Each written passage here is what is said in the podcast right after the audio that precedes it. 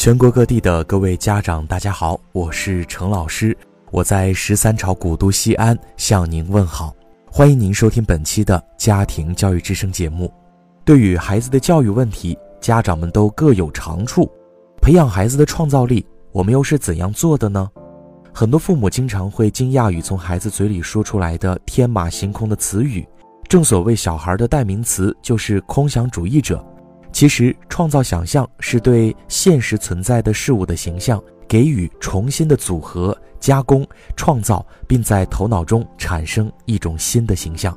在幼儿期，孩子的头脑里有许多这种新事物的产生，他们的大脑在进行无形的创造，并且这些新形象多与现实脱节，具有夸张的特点，因此我们称之为夸张的创造想象。需要明确的是，幼儿创造力的价值不在于创造的产品具有多大的社会价值，而在于对创造主体的价值。一些心理学家认为，儿童的创造活动的发展具有重要的作用。孩子们的这种创造行为会使他们得到更大的快乐和满足，从而使他们对个人或社会的良好自我调节能力得以增强，给其性格的发展带来积极的影响。我们应该如何培养幼儿的创造力呢？第一，促进幼儿的思维等认知能力的发展。这种创造能力与智力并非正比关系，但不是说孩子们的这种创造能力对其以后的发展是没任何好处的。至少现在的创造力是他以后的认知活动的一个基础，有了这个基础，以后的认知能力才好。所以要正确对待。所以，平时我们可以拓展幼儿的知识，开阔眼界，丰富记忆表象，使头脑中储备更多的原型以备创造。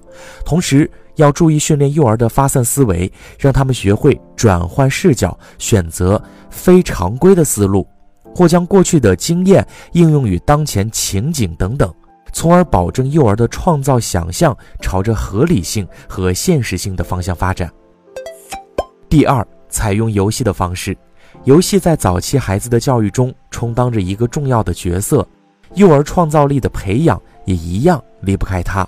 老师和家长应当多鼓励幼儿参加一些假装游戏、表演游戏，让幼儿在假装过程中获得更多的假想机会，促进幼儿创造想象的发展。而孩子的这种假想活动也体现了孩子的创造水平。第三，积极创设利于创造的软环境。幼儿创造力的培养，关键还是在于幼儿园内外的软环境。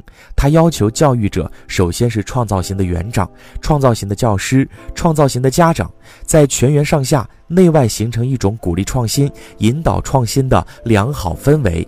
只有在这样的利于创造的环境下，幼儿的创造行为才能够得到正确的认识和积极而正确的引导。第四。合理引导幼儿将想象转化为现实。幼儿的创造力几乎都是一些想象活动，但我们不能只让孩子的创造力停留在想象中，适当的时候要让这些东西回到现实中。像平时孩子在做手工时，他们会想出一座房子，不妨让孩子把它做出来。家长们应该对这些有价值的、有意义的创造进行必要的奖励。总之，对于孩子的创造力。家长要正确的引导，而不是一味的否认。我们要从实践和应用上加强幼儿创造想象的培养和训练，促进幼儿创造力的发展。我是陈老师，今天的节目中，我们一起说到的是抓住关键时机来培养孩子的创造力。如果你喜欢我的节目，也可以添加我的个人微信号，号码是幺七七八九二八四九八六幺七七八九二八四九八六，添加关注就可以啦。我们下期节目再见。